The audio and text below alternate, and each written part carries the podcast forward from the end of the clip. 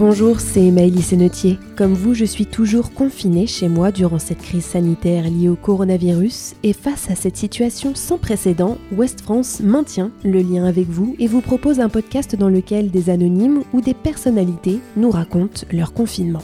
Bienvenue dans votre journal de bord, comme à la maison.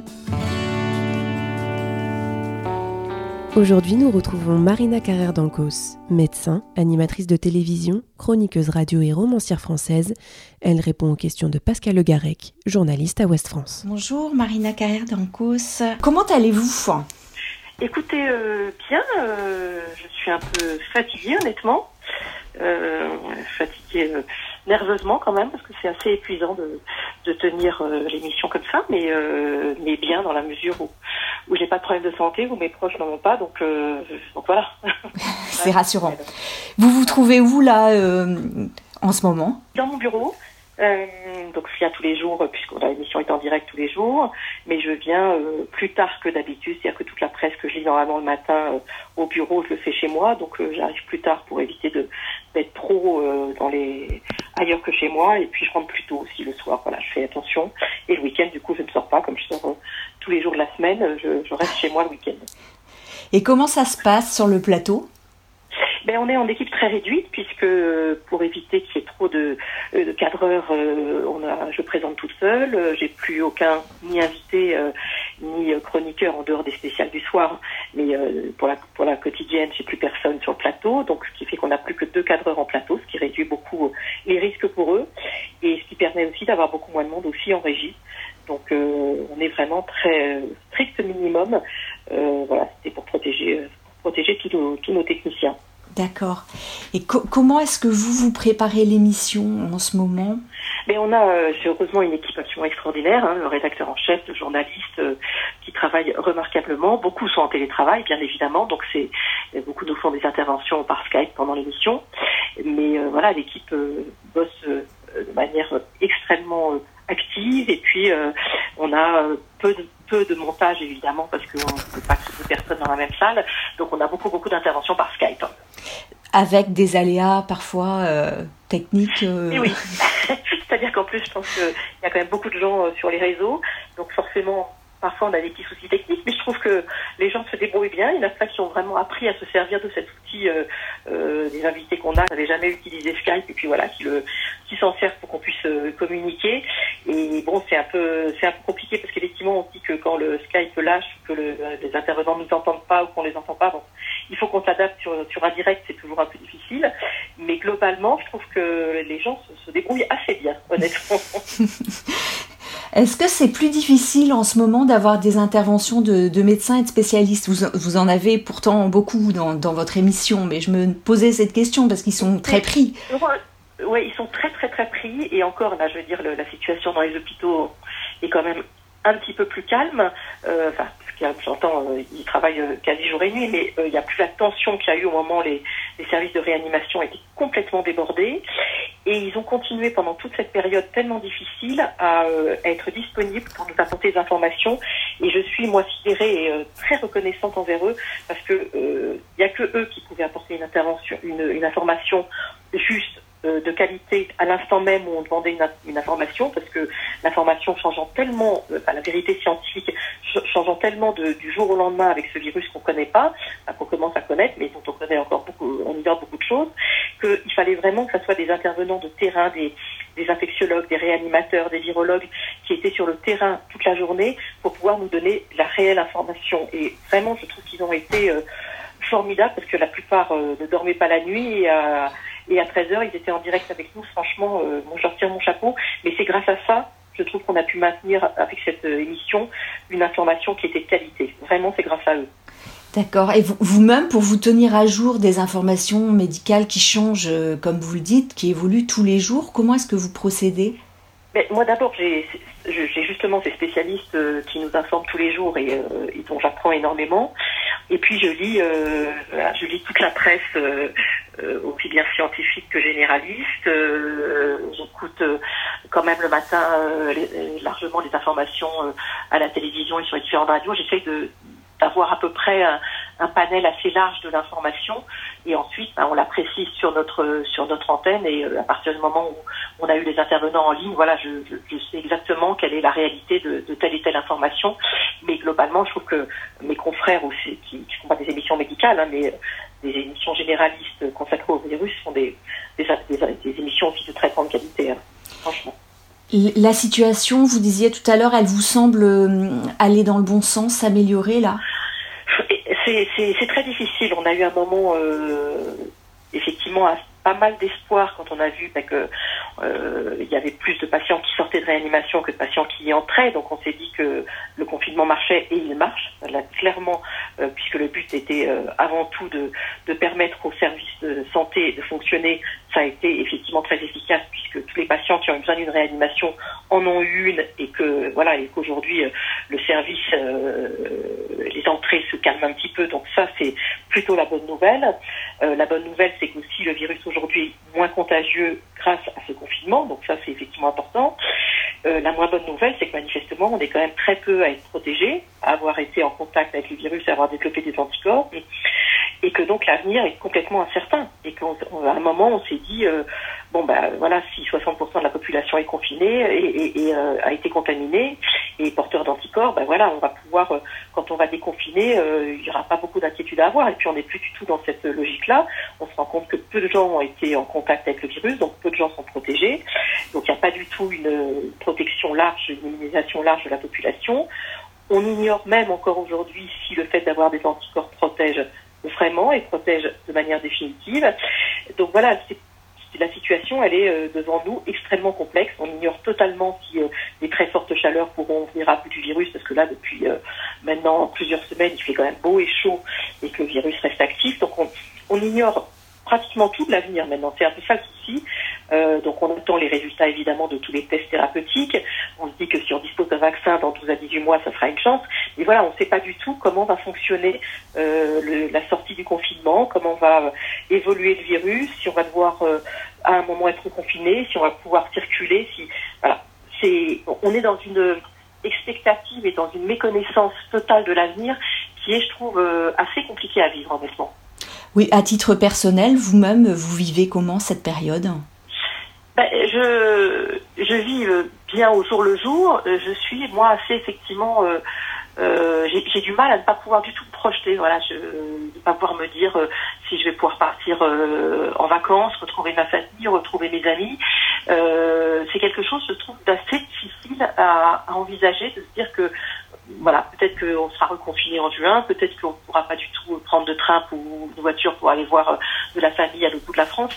C'est je trouve, euh, assez compliqué. Il y a bien pire que moi, hein, je, je. Il y a tous les gens qui sont confinés assises dans 15 mètres carrés, donc c'est, je suis vraiment une grande privilégiée. Mais euh, cette impossibilité de se projeter, je trouve, est assez difficile. Vous parlez d'un, reconfinement euh, éventuel en juin, enfin comme euh, quelque chose d'un peu hypothétique, mais ce déconfinement annoncé à partir du 11 mai, euh, vous en pensez quoi en fait? J'en pense du bien, c'est-à-dire que je pense qu'à un moment, effectivement, de toute façon, il faut sortir de cette période de confinement. On ne peut pas continuer ça de manière définitive. D'abord parce qu'on voit actuellement quand même, en tout cas dans Paris, je vois, puisque je circule en voiture tous les jours, qu'il y a quand même de plus en plus de voitures, donc il y a quand même de plus en plus de gens qui euh, recommencent un petit peu à sortir. Donc on, sent que ça, devient quand même difficile pour tout le monde, donc il faut bien trouver une date. Donc je, je pense que c'est une bonne chose de déconfiner. Ce que j'espère, c'est que déconfinement pour la population, ça ne veut pas dire euh, euh, on s'embrasse et on se retrouve tous autour euh, d'une table à 25. quoi. J'espère que euh, on va bien comprendre qu'il faut maintenir les gestes barrières, la distance, le lavage des mains, le port du masque. Et voilà, on va pouvoir commencer à retrouver une vie pas normale, hein, parce qu'elle ne sera pas normale, ce sera pas du tout celle qu'on avait avant le confinement, mais qu'on va retrouver une vie plus libre, avec plus de possibilités de euh, d'échanger, de travailler, de retrouver les gens qu'on aime, mais euh, mais qui sera, j'espère que les gens continueront vraiment à se protéger, à protéger les autres, que ça, ça sera entendu, qu'il faudra continuer à porter des masques pendant un moment, qu'il faudra continuer vraiment à se laver les mains, mais ça j'espère de manière définitive, parce que c'est quand même efficace pour tout, et puis la distanciation sociale qu'on la gardera, même si c'est très difficile les, les, les, Français vous semblent pas forcément suffisamment respectueux de toutes les consignes en fait qui ont été données? Bah, globalement, je trouve qu'ils ont été le confinement, c'est quand même bien passé en France. je suis assez, j'étais plus sceptique que ça au départ. Je trouve que globalement, les, les, gens respectent quand même beaucoup euh, malgré tout le, confinement, il y a eu au départ effectivement les images inimaginables qu'on avait vues euh, dans les parcs, euh, voilà, tout à fait au début où les gens comprenaient pas ce que ça voulait dire et quelle était vraiment la menace. Ils ont très clairement compris. Ce qu'il y a, c'est qu'il faut vraiment qu'ils réalisent, et c'est ça je l'instant, je pense qu'ils réalisent pas, mais parce que c'est compliqué à réaliser, de se dire que des confinements, ça ne veut pas dire vie normale. Mais c'est pas du tout le fait d'être français ou d'être, c'est que c'est compliqué à comprendre de se dire voilà, on, on, nous libère et et en fait, on pourra quand même pas vivre comme avant. Alors, euh, c'est bien entendu le Premier ministre qui le disait, ce ne sera pas la vie d'avant, mais il va falloir euh, le réaliser, l'accepter, et c'est pas euh, pas très simple, très honnêtement. On a quand même envie, quand on va retrouver notre famille et nos amis, d'aller les embrasser, de se prendre dans les bras, et il faudra pas, pas, tout de suite. Et c'est c'est pas simple, honnêtement. Vous aviez alerté dans le passé sur la, situation des, des, hôpitaux qui se dégradaient. Euh, est-ce qu'on en paye aussi les conséquences en fait de, de cela avec cette crise On a payé, c'est vrai que cette crise sanitaire ne pouvait pas arriver à un pire moment pour la situation hospitalière. Ça fait euh, des années et là encore, encore plus depuis des mois, depuis que le mouvement euh, est tellement intense dans les hôpitaux publics, avec les démissions des chefs de service, les alertes de toutes les infirmières, des aides-soignants, enfin vraiment de tout le monde, de la situation catastrophique de l'hôpital public à cause de toutes les mesures qui ont été prises depuis depuis des années. Et, euh, et, je ne sais même pas comment les soignants, honnêtement, sont arrivés euh, face à cette crise sanitaire qui arrivait alors qu'ils étaient, eux, dans une situation d'épuisement, euh, pour beaucoup de burn-out. Ils se sont tous remobilisés pour affronter euh, quelque chose pour lequel on n'était plus armé, puisqu'il n'y avait plus assez de lits, plus assez de personnel et pas assez de, de lits en réanimation comment ils ont fait pour arriver à assumer tout ça dans les conditions dans lesquelles ils étaient, je suis euh, au-delà de la sidération, je suis d'une admiration sans borne et j'espère profondément, et ça me choquerait si on ne faisait pas, que euh, tout ce qui n'a pas été fait avant cette crise sanitaire sera faite après, que ça va pas être juste un moment où on va dire merci beaucoup, on vous donne une prime, mais qu'on va restaurer l'hôpital public qu'on connaissait avant, c'est-à-dire l'hôpital avec plus de lits, avec plus de personnel, euh, qu'on revalorise le salaire des, infirmières et pas avec des primes, mais avec une augmentation de salaire inscrite sur le feuille de paye, donc qui sera dans la retraite. Voilà, que tout ce qu'elles ont demandé, qui était plus que justifié, sera fait, euh, parce que franchement, sans, sans leur, euh, leur dévouement sans borne, on n'en serait pas là aujourd'hui la prime annoncée ne vous semble pas du tout suffisante.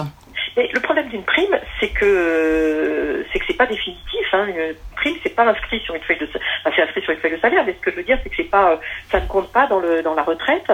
Euh, ça peut sauter à un moment. Euh, c'est, elle, demande une augmentation, euh, une revalorisation de leur salaire, euh, qui serait la moindre des choses parce qu'on est dans les derniers dans les pays de l'OCDE dans le salaire des infirmiers. Et, euh, et c'est une demande tout à fait justifiée. Bien sûr qu'on a des problèmes de, trésorerie et de financement, mais il y a un moment, il faut aussi savoir que la crise qu'on a traversée, qu'on est en train de traverser, et la façon dont elle est gérée par les soignants, elle ne tient que grâce à eux. Il y a un moment, il faut quand même savoir euh, se dire que c'est pas possible et qu'il faut accepter leur demande qui est plus que justifiée, vraiment.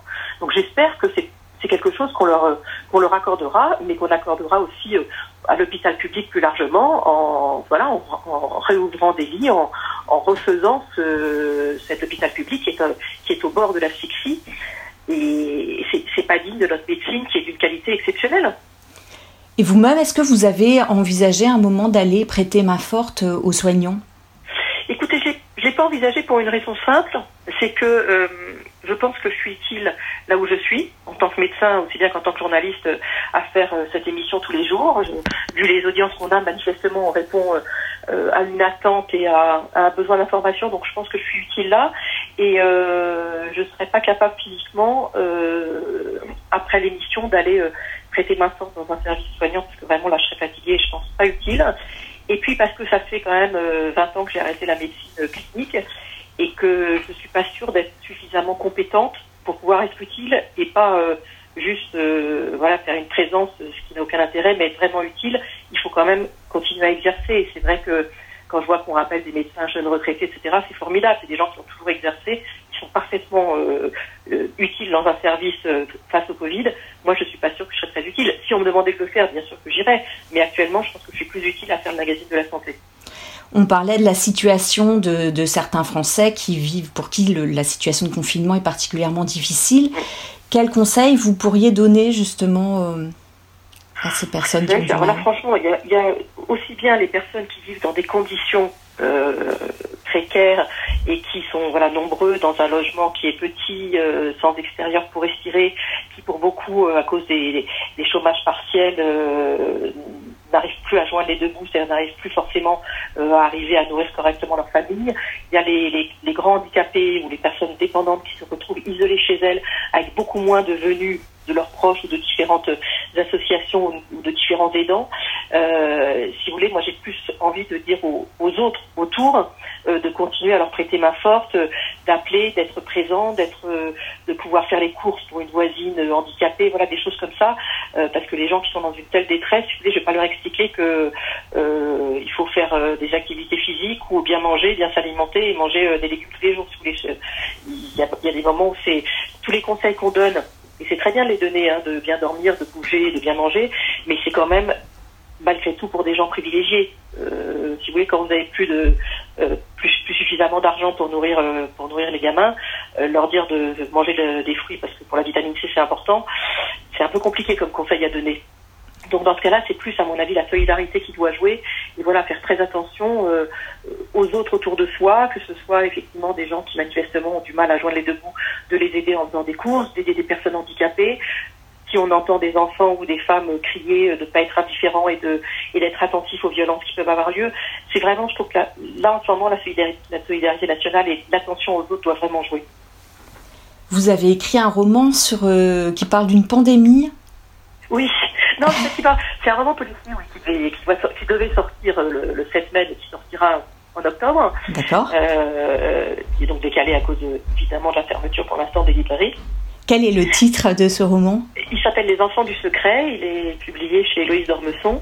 Et c'est un roman policier. Effectivement, une, une part de l'intrigue euh, est une pandémie qui survient euh, en France avec un virus euh, type virus Ebola. Euh, je sais pas, je ne peux pas vous dire pourquoi, euh, pourquoi je, si, parce que ces pandémies c'est effectivement des sujets euh, malgré tout euh, d'intrigue, surtout avec des virus qui peuvent euh, circuler, savoir comment certains virus peuvent se retrouver. Alors, je suis pas du tout dans la théorie du complot. Hein, je suis absolument convaincue que le virus qu'on affronte aujourd'hui vient d'un marché en Chine. Je suis absolument pas dans les théories où ça s'est échappé d'un laboratoire. Mais pour une intrigue policière, c'est effectivement intéressant de pouvoir jouer sur la sécurité des laboratoires P4 ou sur, ou sur la façon dont on peut voler un virus et le, et le faire euh, traverser des frontières. Voilà, c'est un sujet d'intrigue. Mais euh, et c'est encore une fois l'imagination des, des écrivains et pas la réalité du quotidien qui est, euh, qui est beaucoup plus naturelle et malheureusement plus simple que ça. Que vous apporte l'écriture? Pourquoi est-ce que vous oh, J'adore ça, j'adore. C'est, enfin, j'adore. C'est, une souffrance pour moi d'écrire. Hein. C'est pas simple du tout, mais arriver à imaginer une histoire, arriver à donner corps à des personnages, arriver à... Alors que moi, quand je commence un livre, je ne sais pas du tout ce qui va se passer après, arriver à, à me laisser suffisamment aller pour que des personnages vivent une histoire qui va se dérouler sous mes yeux et que je raconte, euh, c'est un phénomène qui me, qui me fascine complètement. Voilà, et je pensais, j'ai très longtemps pensé que j'en étais pas capable. Euh, bon, j'en suis à mon troisième roman. Les deux premiers ont connu un, succès tout à fait honorable euh, et, des, et, des, lecteurs et des critiques. Donc voilà, je continue. Le roman policier, ça fait longtemps que j'avais envie de d'essayer et il y a une telle possibilité dans l'écriture, il y a tellement de choses qu'on peut traiter, tellement de choses qu'on peut raconter que, que voilà la confiance des lecteurs c'est que, que je m'autorise à ça et que et que, et que voilà c'est même le jour où je serai à la retraite plus à plus à l'émission, plus etc. Euh, L'écriture, c'est toute la vie, quoi. Donc, on peut continuer en permanence. Et c'est un, ouais, c'est un cadeau, mais euh, extraordinaire. Hein. C'est un virus familial aussi. C'est un virus familial. Vous avez absolument raison. C'est pour ça que c'était pas très très simple, honnêtement, de se de se lancer dedans. Mais je fais des choses suffisamment différentes, je pense, de mon frère et de ma mère pour euh, pour pouvoir euh, pour pouvoir écrire. Et oui, c'est une chance.